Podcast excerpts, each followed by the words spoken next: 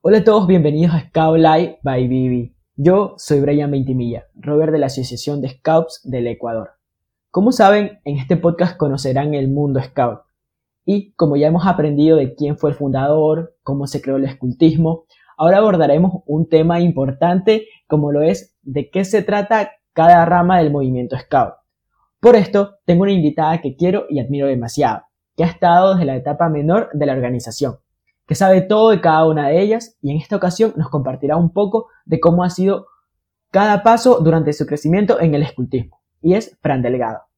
Francesca Delgado es de la ciudad de Quito, tiene 19 años e ingresó al movimiento en el año 2007. Actualmente activa en el grupo 18 Sagrados Corazones de Rumipamba de Quito. Está en el clan Trascos. Ha participado en proyectos como Escultismo sin Fronteras, Acampa Scout, Siembratón y realizó el proyecto sosteniendo la perla de Pacífico. Sin más preámbulos, Fran, ¿qué tal? ¿Cómo estás? Hola Brian, súper bien, gracias por invitarme. gracias a ti. Bueno, antes de iniciar de fondo con el tema de este episodio, vamos a conocerte un poco. Así que, ¿cuándo y cómo ingresaste a los Scouts? entré a los Scouts a los seis años porque el grupo en el que estoy actualmente inició en mi colegio y desde ahí nos iban reclutando así. pero la verdad me uní porque una amiga de mi mamá eh, escuchó full buenas cosas así de los scouts y le metió a todas sus hijas y luego le llamó a mi mamá para que nos meta a mi hermana y a mí. Oh, qué chévere. Ah, iniciaste con tu hermana. Sí. Qué bueno. Bueno, ¿cómo podrías definir a el movimiento scout? creo que todos lo definimos igual, como un estilo de vida. No mentira, pero creo que los scouts son para mí son una hermandad que siempre está ahí para apoyarte, que forma líderes y ciudadanos activos que no se conforman ante lo que piensan que está mal, sino que continuamente buscan nuevas formas de cambiar la sociedad y, bueno, el mundo. Listo. Bueno, ahora sí vamos un poco, vamos de fondo a lo que se trata este episodio y es de qué se trata cada rama del movimiento Scout. Bueno, el movimiento Scout es el movimiento juvenil más grande del mundo. Pueden ser parte de él todas las personas sin importar edad, raza, género, clase social o más. Pero al ser el escultismo una organización para todos los individuos, debe dividirse en etapas de crecimiento dependiendo de la edad de cada sujeto, para desarrollar sus capacidades respecto a sus años. Y con esto, adaptándose a la realidad de cada país, es seccionado en cinco ramas comprendidas entre los lobatos de 7 a 11 años, los scouts o troperos de 12 a 14 años, los caminantes, escultas o avanzados de 15 a 17 años y los rovers o rutas de 18 a 21 y finalmente los jefes o scouters de 22 en adelante. Antes de hablar de cada rama, es preciso destacar que en sus inicios el movimiento Scout fue creado para jóvenes de 11 a 17 años, siendo la única sección los Scouts o troperos. Esta división suelen mantenerlas en algunos grupos independientes. Lobatos. La rama Lobatos fue creada por Vera Barclay. Es la primera etapa en el movimiento donde se encuentran los niños de 7 a 11 años. Barclay escribió Sabiduría de la Selva y lobatismo y la formación del carácter, para lograr un mayor aprendizaje en los niños. En esta rama se basan en la fantasía creativa y utilizan como referente, guía educativa e inspiracional, el libro de las Tierras Vírgenes, la obra de ocho cuentos a la que pertenece el libro de la selva de Rudyard Kipling. La historia de Mowgli y el ambiente de dicho libro fue utilizada como un marco de motivación para los niños. Baden-Powell publicó en 1913 el libro Manual del Lobato, donde presenta los lineamientos principales del lobatismo. Gracias a este libro se llama líder o dirigente de la manada Aquela. Además, se extrae un relato para fundamentar los estatutos de los lobatos, como el lobato piensa primero en los demás, el lobato es limpio y ordenado, y el lobato siempre es alegre y sonriente. El patrón de los lobatos es San Francisco de Asís. Su día se celebra el 4 de octubre. Se elige a este santo como patrón debido a su devoción a los animales como criaturas de Dios, y particularmente por su relación hacia los lobos. Los lobatos verán en San Francisco un personaje cercano del que tomarán ejemplo por ser amigo de todos y por trabajar para el prójimo sin esperar nada a cambio. La manada se divide en seis cenas, grupos de seis lobatos, facilitando que el lobato encuentre su lugar y pueda ser protagonista, Cada seisena elige a su seisenero, encargado de liderarla y representarla en el Consejo de Seiseneros, y un subseisenero, quien apoyará al seisenero y le suplirá en su ausencia. Otros cargos son trovador, sanitario, secretario, tesorero y guardián de la naturaleza. Las etapas de progresión en la manada son lobo pata tierna, saltador, rastreador y cazador. El color simbólico de la manada es el amarillo, su lema es siempre mejor y su oración es Dulce y buen Señor mío, enséñame a ser humilde y bondadoso, a imitar tu ejemplo, a amarte con todo mi corazón y a seguir el camino que me ha de llevar al cielo junto a ti. Así sea. La rama siguiente es la tropa. Originalmente, la tropa o tropa scout era la única rama que existía, es decir, con la que se creó el movimiento scout, en donde se encuentran los chicos de 12 a 14 años, aunque en un inicio eran para las edades comprendidas entre 11 a 17. Al ser una rama preadolescente, los chicos tienen más responsabilidades y trabajan de forma un poco más independiente. Tienen dos ambientaciones implícitas. Por un lado, la concepción como un grupo de exploradores o aventureros y por el otro, el espíritu de los caballeros como San Jorge, el sentido del honor y la lucha. En la actualidad, en esta etapa se realizan actividades concretas para lograr un desarrollo físico y espiritual en los chicos están diseñadas para que puedan ser dueños de su propio crecimiento. Además, se les enseña más nudos y amarres, construcciones, fogatas, armar campamentos y refugios naturales, a trabajar en equipo y ayudar a los demás sin importar qué. Aquí se ambienta más que todo en la aventura y las ganas de explorar el mundo. Como ya lo dijiste, la tropa tiene como patrón a San Jorge, y su día se celebra cada 23 de abril, fue elegido por Baden-Powell acompañado del siguiente escrito en su libro Escultismo para muchachos. Tenían por patrón, los caballeros de la mesa redonda, a San Jorge, porque este era el único santo a caballo. Es el santo patrón de la caballería y de Inglaterra. También es el santo patrón universal de los Scouts, por tanto, todos ellos deben conocer su historia. La tropa se divide en patrullas de 6 a 8 miembros. El nombre de la patrulla se escoge de un tótem o animal que represente las características de sus miembros.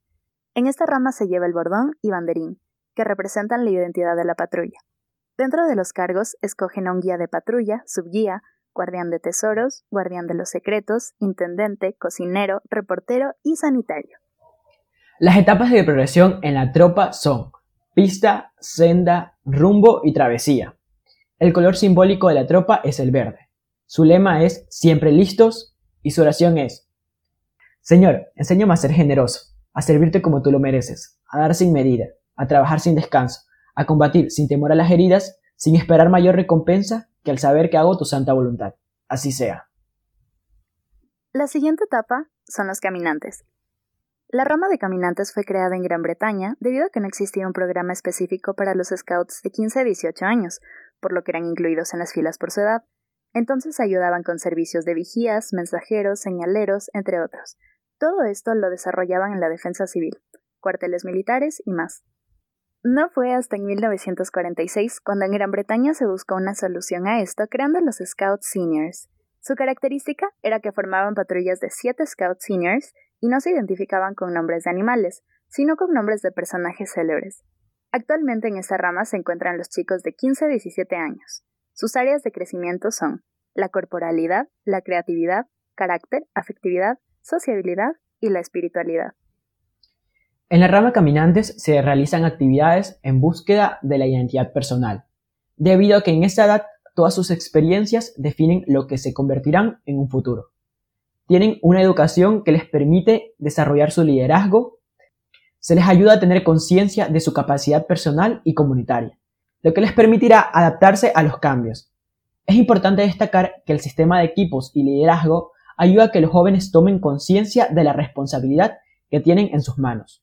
El patrono de la rama de caminantes es Santo Toribio, de Mogrovejo. Su festividad es el 27 de abril. La rama caminantes está conformada por equipos de 4 a 6 integrantes, y el conjunto de los equipos hacen la comunidad de caminantes. El nombre del equipo se escoge de personajes históricos. En esta etapa existe un libro de equipo donde se registran todas las vivencias o experiencias importantes. En los caminantes se escoge a un coordinador de comunidad y vicecoordinador. Su marco simbólico es el desafío por vivir su propia aventura. Las etapas de progresión en caminantes son búsqueda, encuentro y desafío.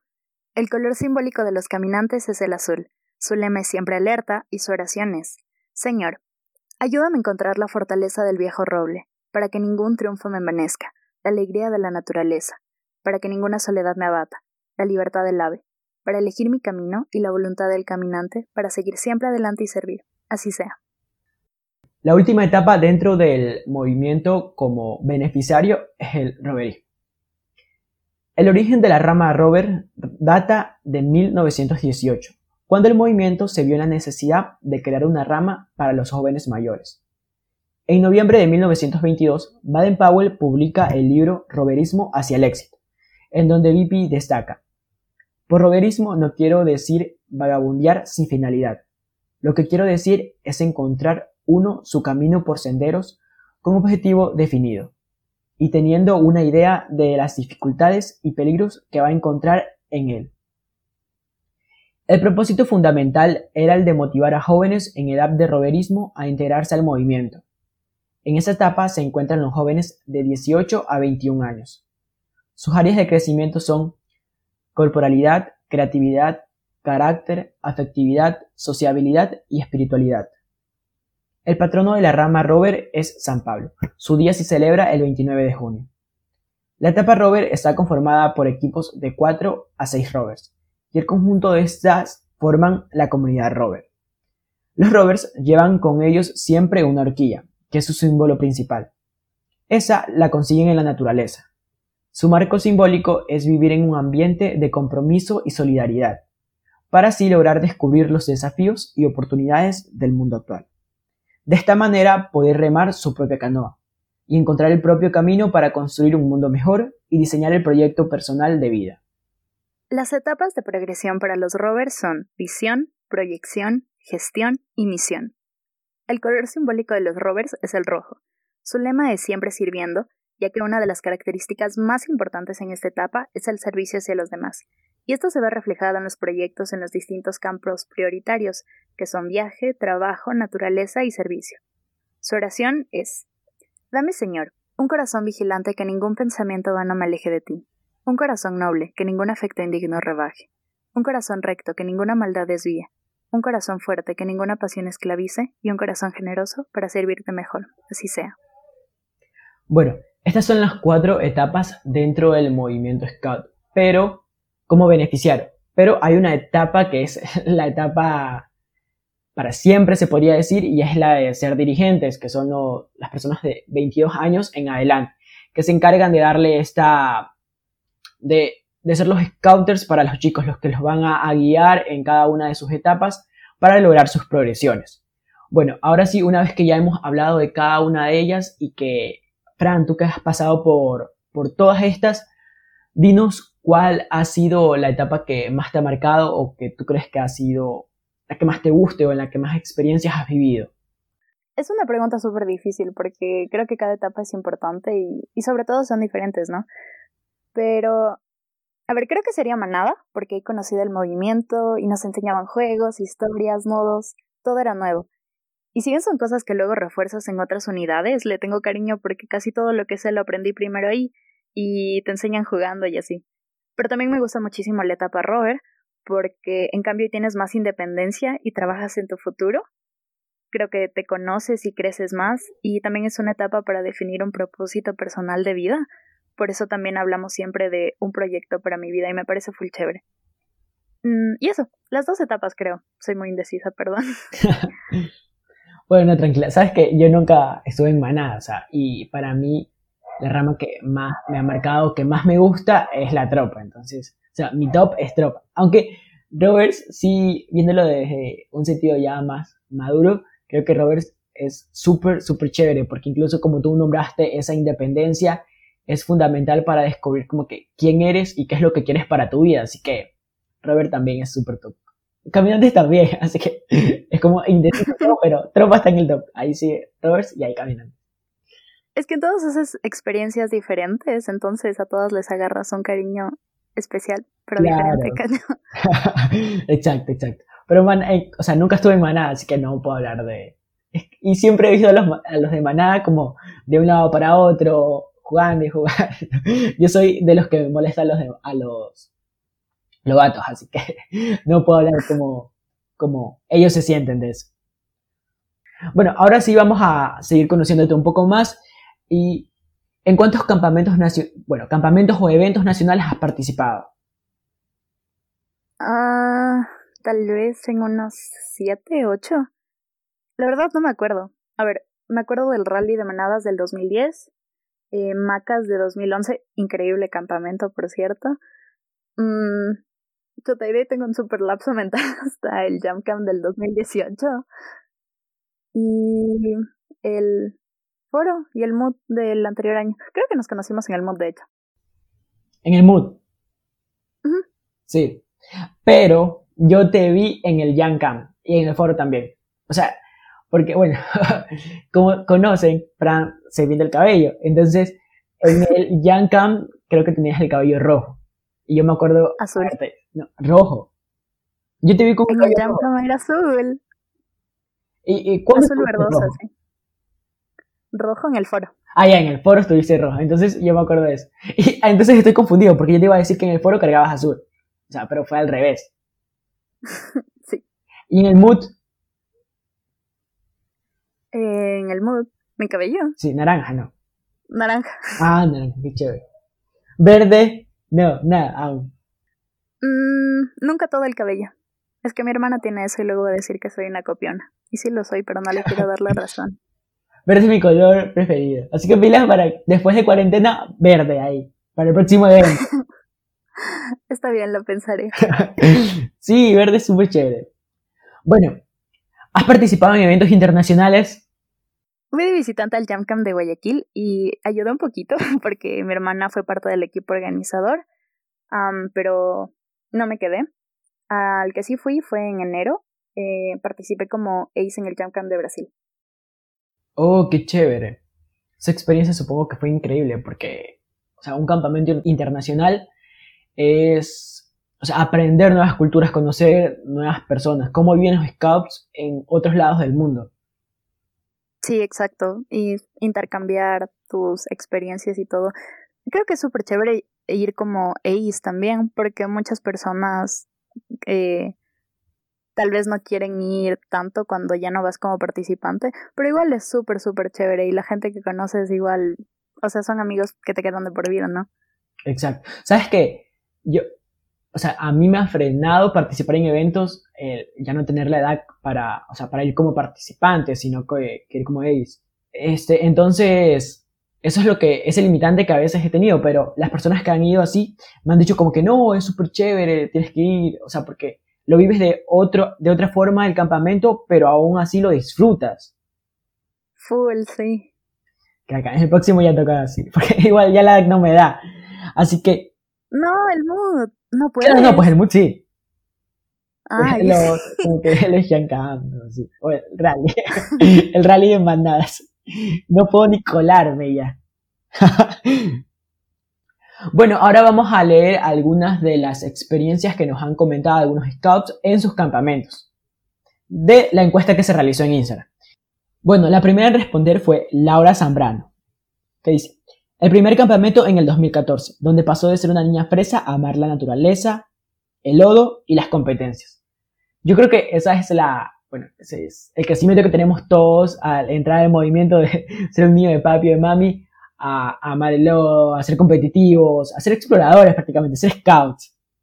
Sí, de ley. Creo que sobre todo eso nos pasa full a las chicas, que una buena parte de nosotras entramos así full fresas al movimiento y nos toma así un tiempito acostumbrarnos y con unos cuantos campamentos sin bañarte ya te vas convirtiendo así en un scout de verdad. Oye, y sobre todo como que jugar en el lodo o bañarte en el lodo. Y, por cierto, una pregunta súper importante. ¿Te bañas o no te bañas en los campamentos? Brian, los scouts no nos bañamos en los campamentos, todo toallitas húmedas y cualquier persona que te diga que sí se baña está mintiendo. A menos de que haya río. O que sea un campamento súper, súper, súper largo. Ok, bueno, tienes razón. Porque, por ejemplo, yo he dicho que yo no me baño. O sea, en los campamentos de la sierra no me baño. Pero en los de la costa sí. Porque es diferente igual. Pero Alison, Alison sí se baña. Alison se levanta de madrugada a bañarse. O sea, por lo menos eso es lo que me dice. Eso es lo que me dice. Tú que estás ahí con ella, puedes decir, ¿han tenido campamentos juntas? Sí, y en los campamentos que hemos tenido yo no recuerdo haber visto que se baña. se levanta de madrugada, pues se baña y vuelve a dormir y nadie se da cuenta. Ah, no sé, yo no me creo eso. Excepto en el mod, en el mod yo sí lo hice. ¿Tú no lo hiciste en el mod? Ah, no, el book de baños. O sea, el del año pasado, en ese no me bañé. ¿En serio? ¿Después de la montaña? Ay, yo sí me levanté a las 4 de la mañana para ir a las duchas. O sea, primero, yo soy de la costa. Entonces, no me iba a levantar a esa hora que me estaba muriendo de frío porque estaba lloviendo. Y mi carpa, a mi carpa le entró agua, o sea, me estaba mojando. Entonces, Loco, a todas las carpas les entró agua. Yo regresé acá con neumonía, que se digo, con amigdalitis mal y me tuvieron que inyectar. Mierda, no, yo sí, o sea, yo no, yo no me enfermé después del campamento. Pero, o sea, lo que aplico siempre en la sierra es que tú caminas full y sudas, pero... Pero te secas. Sí, estás sentado y te secas, o sea, ya... Pero igual, loco. Te seques o no te seques, sudas. Pero soy scout, Fran, soy scout. Pero cuando, ok, yo entiendo, yo sí defiendo eso, pero cuando estás, o sea, acabas de venir de una montaña y al otro día tienes que hacer otras cosas, sí te puedes dar un tiempito para bañarte. O sea, sí, pero solo... Si es que tienes chance. Solo había un baño y cada vez que yo pensaba el baño estaba ocupado, entonces no iba a quedarme haciendo una fila para bañarme, entonces dije, no, no me voy a bañar. Pero es que me sentía limpio y eso es lo importante, sentirte limpio. Ah, bueno, sí, sí. Tal vez los con las personas de tu carpa no pensaban lo mismo, pero es que tampoco te bañó, a veces tienes que pensar en los demás. no pesaba, no pesaba. Pero sabes que cuando ya fuimos a baños, o sea, cuando se, se encontraron todas las rutas, sí me quería bañar. Pero solo tuvimos tiempo de noche. Y yo dije, no, ni mierda, vamos a estar bañando porque hacía demasiado frío, que incluso se veía la... Y era la fiesta. Después de la fiesta. O antes. Ah, claro. Sí. Es que hacía demasiado frío, o sea, ustedes son de la sierra, ustedes no van a sentir frío, pero yo me moría del frío. Sí sentimos frío, ¿qué crees que somos insensibles solo por ser de la sierra? Sí. pues no. También tienen sentimientos y sienten frío. Otra de las respuestas fue Mariana Naves, que es una guía de México. Mi mejor campamento fue en Mestlita, Morelos, Tepoztlán, junto a otro distrito guía en el 2019. Ah, súper chévere. Bueno, María Cristina de Guayaquil nos dice, el MUP 2019, porque te conocí. Chendo. Una experiencia súper cool. Ah, ahí conocí también a María Cristina. Me acuerdo que estábamos en baños, en el Pailón del Diablo, y me había quedado solo. Entonces yo me quería tomar fotos, y yo la veía a ella también, que estaba sola. Y le digo, disculpa, ¿me puedes tomar una foto? Y ahí me tomó la foto. Y le digo, ponte para tomarte una foto a ti también. Y ahí nos fuimos intercambiando, y ahí nos íbamos tomando fotos y con ella pasé todo el bailón del diablo. Ay, qué chévere. Sí. O sea, algo que se ha destacado siempre en, en los episodios es que dentro de los scouts existe como que esa hermandad y esa confianza de que aunque no hayas hablado antes con esa persona, tú sientes como que no, no tienes miedo al hablarlo, a pedirle un favor. Bueno, también nos respondió Erika Santamaría de Ambato. El de Riobamba quizá no fue el mejor, pero siempre me trae muchas anécdotas. Bueno, en ese campamento yo participé, es, te lo juro que en ese campamento me moría. Conocí que era el frío de la sierra. Porque, o sea, siempre me habían dicho como que en la sierra hace frío, en la sierra hace frío. Frío, bamba. Sí, o sea, y la primera vez, creo que, o sea, la primera ciudad de la sierra que visité creo que fue Ambato. Y no sentí frío. Entonces, bueno, regresé a la costa, todo bien. Y fui a Quito y me dijeron, antes de eso me habían dicho, en Quito hace frío. Yo fui a Quito y no hacía frío. Entonces yo digo, ah, ya no voy a creer, en la sierra no hace frío. Entonces, cuando yo a Riobamba me dicen, en Riobamba hace frío, hace frío, hace frío. Y yo, no, no hace frío, porque yo he ido a la sierra y en la sierra no hace frío. Entonces. ¿sabes qué? Lleve una chompa, solo una chompa, no lleve guantes, no lleve bufanda, no lleve nada. Brian, ¿crees loco? ¿Cómo vas a hacer eso? no tenía ni sleeping ni aislante. O sea, solo era como una, una, una sábana, algo así. O sea, esa, esa mochila la arreglé así, de la noche a la mañana. Entonces yo llegué al campamento y no sentía frío. Digo, no hace frío, la gente es loca. Hasta andaba en camisa, en camiseta. Cuando llega la noche y de la nada empieza a llover. Y Fran, yo supe que era el frío. Bienvenido a la sierra. Yo me moría, literal. Yo me levanté de madrugada por el frío. Y, y creo que ya mi carpa se estaba mojando por, o sea, por abajo. ya, ya se empieza a mojar. Y yo decía, mierda que pase eso. Yo, yo empecé a rezar, te lo juro, que me moría del frío, así, me moría del frío. Me sentía mojado y creo que hasta casi lloro por el frío que hacía.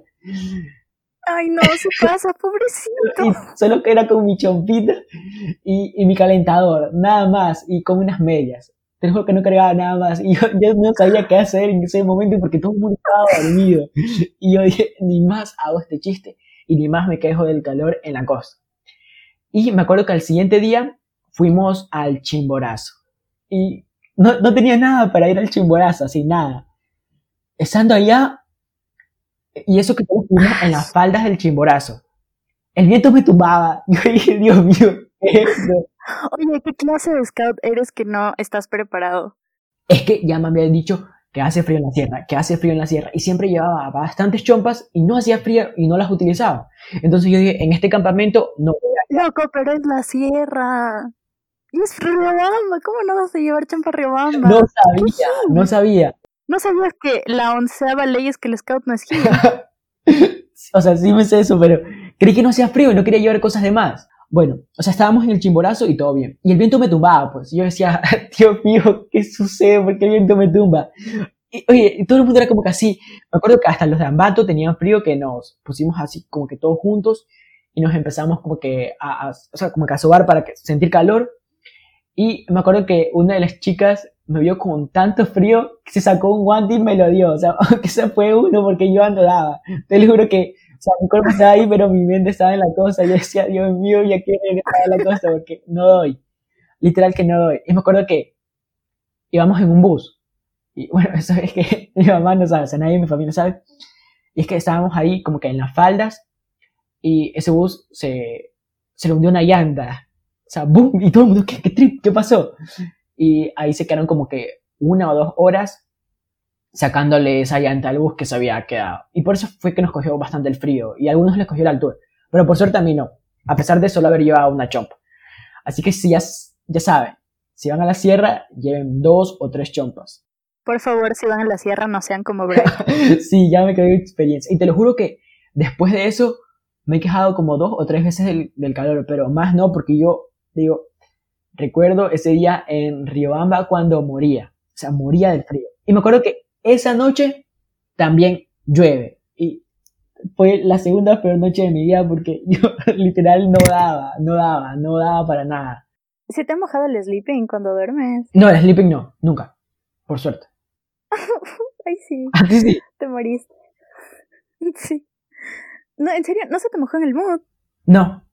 Yo empecé llorando la primera noche, llorando y temblando en mi carpita sola porque la carpa en la que estábamos durmiendo se mojó y luego estábamos, o sea, justo, justo, justo donde yo estaba durmiendo con mi amiga, ahí se mojó. Y ya no podíamos seguir en la carpa porque en todo el día nadie le había quitado el agua y nos mandaron a otra carpa y esa otra carpa también se mojó. Igual ya estaba mojado mi sleeping de lo que habíamos dejado ahí. Loco, así tiritando, llorando, temblando y estábamos solas, dos chicas en una carpa gigante. Horrible, horrible. no, o sea, a mí sí me entró agua, pero como que me hacía para, para el centro, para el centro, para el centro y no, no me mojé. Pero, aparte que sí tenía full frío, pero dije, no, cambiarme de carpa a esta hora, que Pérez. Y armar carpa, porque el scouter nos dijo, tenemos una carpa, pero la tienen que armar. Y dije, no me voy a levantar. Entonces no tenía suficiente frío. Claro, o tenía pereza. La pereza superaba Más pereza, exacto. bueno, y otras de las que respondió fue Mapao Sánchez de Ambato, el Yangamat Interamericano. Fue genial, una experiencia que marcó mi vida, y allí conocí a mis mejores amigos. Qué chévere, yo el Interamericano no fui. Qué lindo. ¿El de Guayaquil? Sí, no fui. Después de estos, estas anécdotas que nos han compartido en Instagram, ahora vamos a seguir con, conociéndote un poco, Fran. Así que, ¿qué piensas de los eventos internacionales que se vienen? O sea, ¿vas a ir o no? Y en este caso, el Robert Mood de Irlanda, que ya no va a ser para el 2021, sino que se, se postergó para el 2022. Sí, uh. tengo muchísimas ganas de ir, espero con todo mi corazón que pueda. Creo que todo depende de, de qué mismo vaya a pasar en este año y, si empiezo la U y todo, pero de no hay muchas excusas, así que ya tenemos que empezar a ahorrar, ahora tenemos más tiempo y va a estar súper, súper, súper genial. Estoy full ansioso por eso, ¿tú? ¿Vas?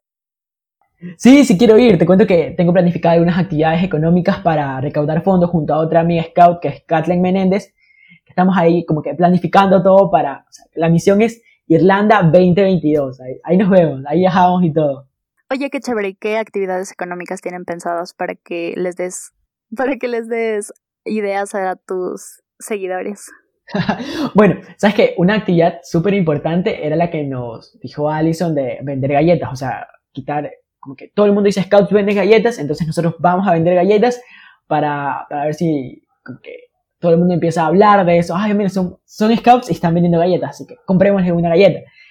Tenemos planificado la campaña de reciclaje, vender cosas reusadas, vender postres, pulseras y los cactus, que también fue otra idea que nombró Alice. Pero todo eso todavía está en proceso. Estamos viendo como que cuáles van a ser las mejores y todo, todo esto. Me gusta, me gusta. Pueden hacer esas ideas y pueden convertirnos las ideas que ustedes están realizando. Bueno, y al Jamboree Scout Mundial de Corea del Sur 2023. Me parece súper chévere, pero también me parece que, que con el Jam Camp que pude ir este año y si es que logro ir al mood voy a estar súper pobre como para ir al Jam Camp, pero cualquier persona que tiene la posibilidad de ir debería ir porque es bacán. Claro, claro, sí. Y es un Jamboree, entonces sí como que valdría la pena, pero más estoy por el de Irlanda.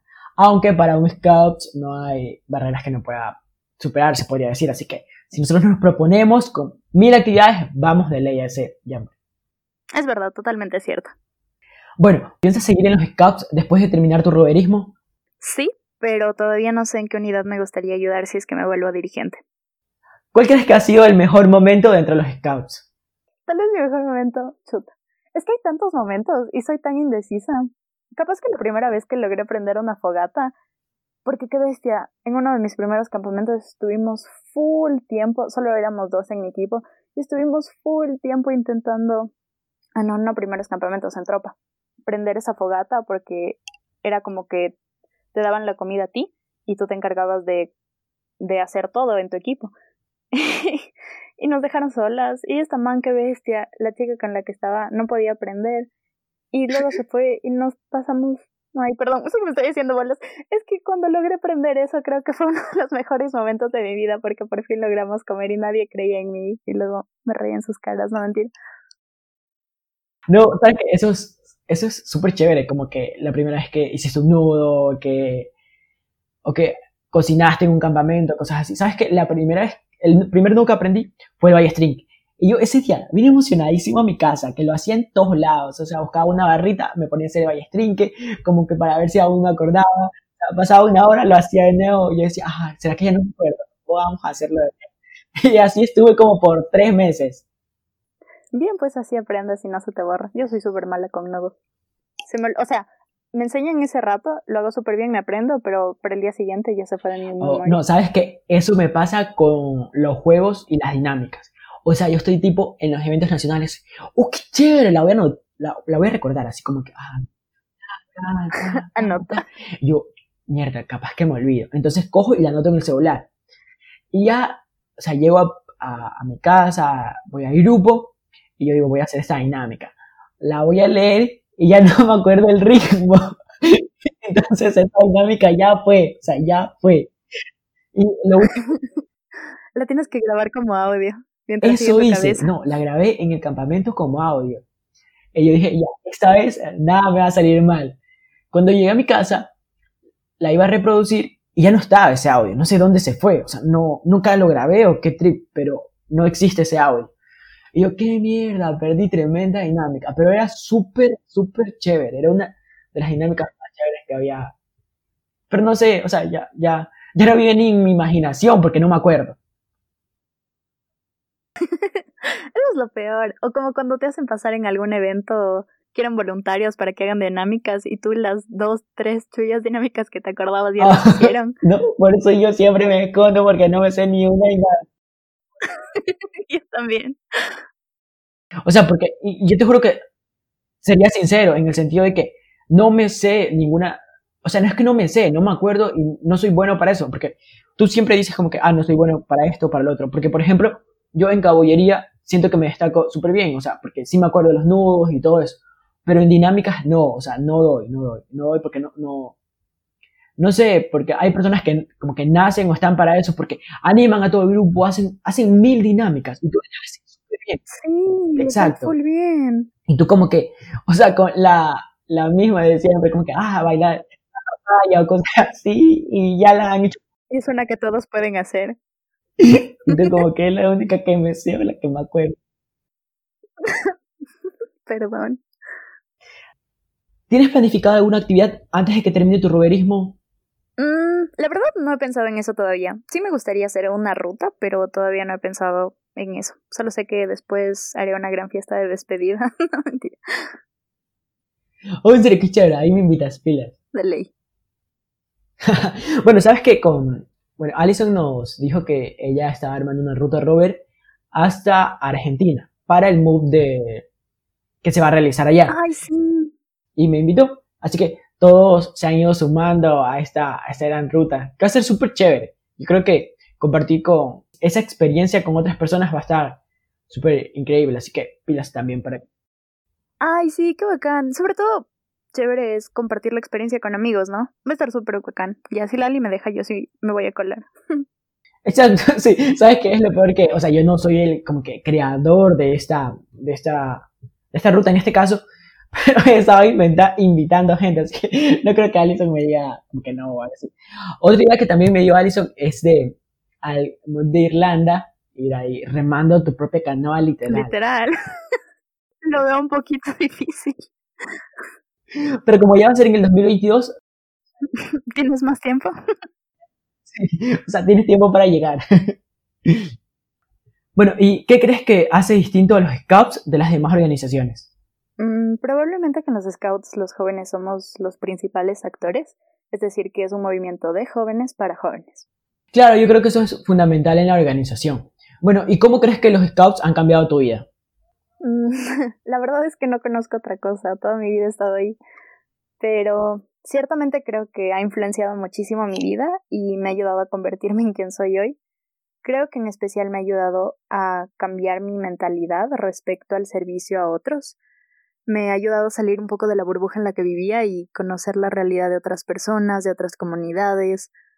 O sea, saber que somos súper privilegiados al vivir como vivimos, pero por eso no debemos pensar solo tipo, qué bueno que tengo lo que tengo y pobrecitos los demás, sino al contrario, me ha enseñado a que no debemos ser indiferentes, sino que debemos salir de nuestra zona de confort y ver cómo puedes tú ayudar, qué puedes tú hacer para cambiar esta situación. Porque creo firmemente que todo lo que haces, por más pequeño que sea, incide en el mundo. Entre otras cosas, creo que eso es lo más importante.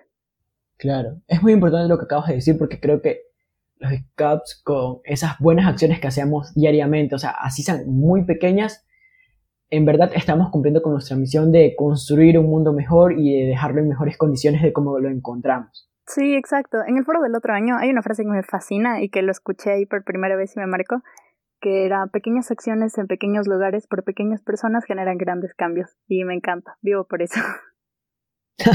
sí, está súper chévere.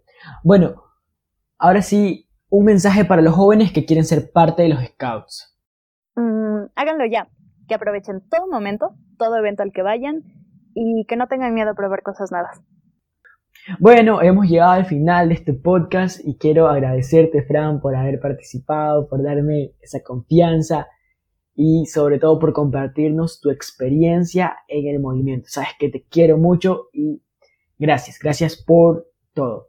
Muchísimas gracias a ti, Brian, fue súper divertido.